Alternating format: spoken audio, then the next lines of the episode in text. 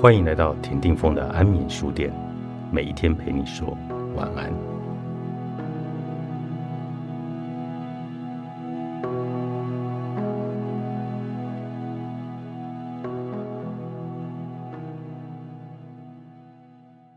禅学教师 Louis Richman 说过一个故事，讲述他听到禅宗大师铃木巨龙用的四个总结佛学的经义。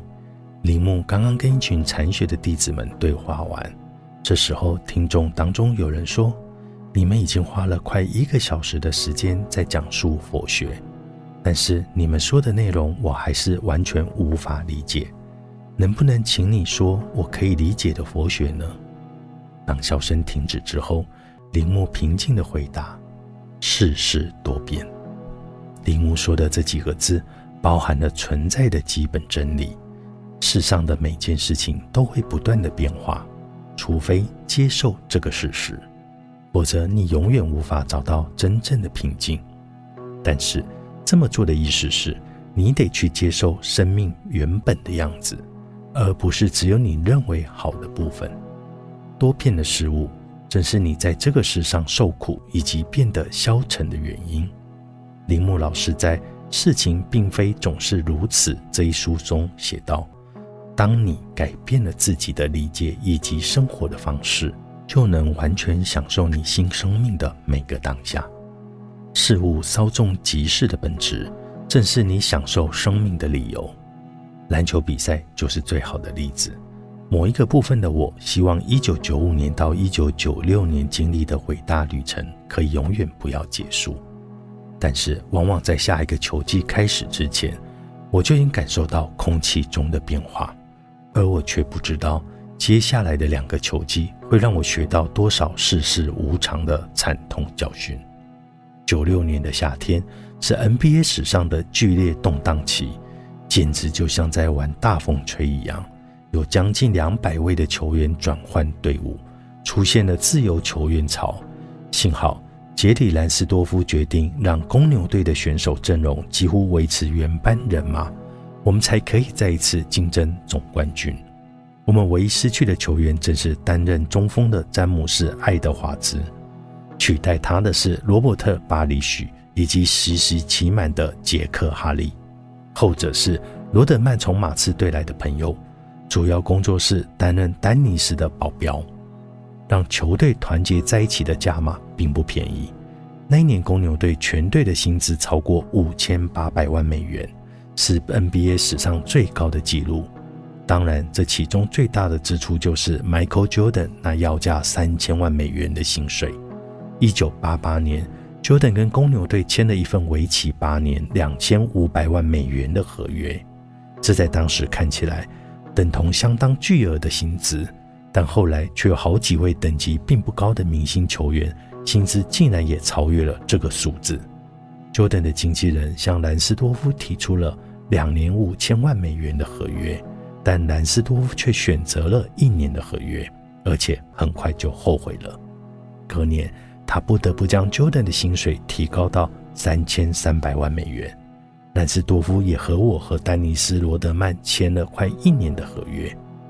我注意到，这其中一项最大的变化就是，罗德曼对比赛的感兴趣有了程度上的转变。加入公牛队的第一年期间，他极力想要证明，在情绪没有失控的情况下，他还可以把篮球打得很好。但是现在的他似乎对比赛感到兴趣缺缺，而且受到了其他娱乐的吸引。根据我非专业的看法，罗德曼患有注意力缺陷的过动症，这种症状会限制他的专注力，使他感到挫败，并且做出无法预测的行为。这也就是为什么他会这么沉迷于拉斯维加斯，因为那里是拥有无尽欢乐的避风港。如今，罗德曼已经成为了全国知名的明星，媒体世界会提供给他各种诱惑，进一步转移他对比赛的注意力。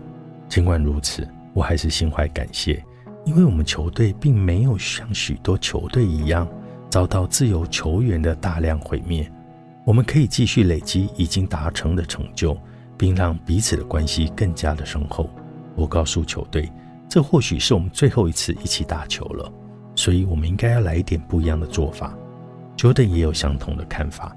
当记者问他觉得一年的合约可能造成的影响是什么的时候，他的回答听起来就像一个产生。他说：“我们一再展现的就是要为当下打球。我们出席每一场比赛，并把所有的比赛都当成最后一次来打。”公牛队在罗德曼不能上场的时候，仍然取得九胜二负的成绩。球员们也已经调整好自己的心态，即使没有他，也要争取总冠军。就能说，我们知道，也许该对罗德曼更好一点，但是我们也知道，没有罗德曼，球队一样能生存。就算没有他，我们渴望赢球的意志力还是一样的强大的。在丹尼斯·罗德曼以及卢克回到先发阵容之后，公牛队就开始反扑了。斯考提正处于全盛时期，将行动协调安排得很好，以至于 Jordan 之后称他为我心中最有价值的球员。Jordan 也变得更为放松，逐渐建立起一种比较不会消耗能量的打球风格，使用较多的中程跳投，较少的一对一空中投篮的效果演出。此外，大多数的球员们看起来都有冠军的样子。不论什么样的大灾难降临到他们的身上，他们都有信心可以找到方法一起解决。就像我常常引用一位禅师说过的一段话：“当我开悟前，我伐木挑水；当我开悟后，我伐木挑水。”这个重点就在于保持专注，在目前手边的任务。而不是停留在过去或者担心未来，这支球队也就越来越擅长这么做了。领导禅 NBA 最强总教头亲自传授无私与智慧的魔力领导学，作者菲尔杰克森，彩石文化出版。